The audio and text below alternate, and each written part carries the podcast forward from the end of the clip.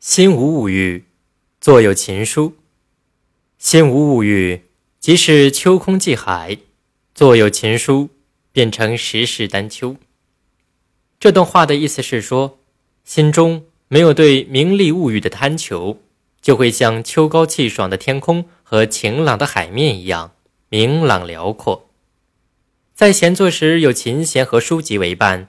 生活就会像居住在山洞中的神仙一样逍遥。三国魏文学家、思想家、音乐家嵇康，其祖上曾与魏宗室通婚，因而他习官任宫中散大夫，世称嵇中散。他生于儒学世家，然而喜欢老庄之学，藐视儒家礼法。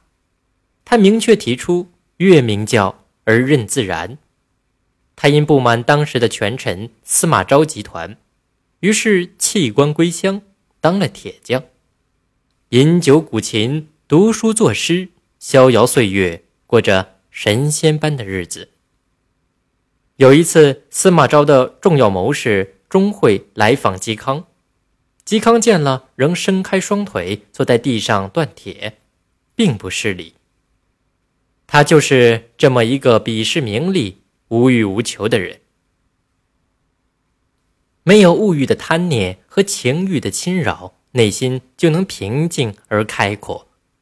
孟子说：“养心莫善于寡欲，其为人也寡欲，虽有不存焉者，寡矣；其为人也多欲，虽有存焉者，寡矣。”欲望最能蒙蔽人的本然心性，因此程子也说：“一念之欲不能治，而祸流于滔天。”假如能经常陶冶在琴棋书画中，自然能被高雅气氛所净化，内心将会获得真正的愉悦。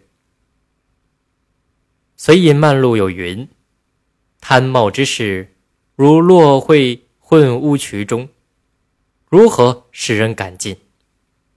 廉政之事，如竹间清风露气，洒洒袭人，观者已觉心目顿快，况出其近在？此即为心无物欲，坐有情书。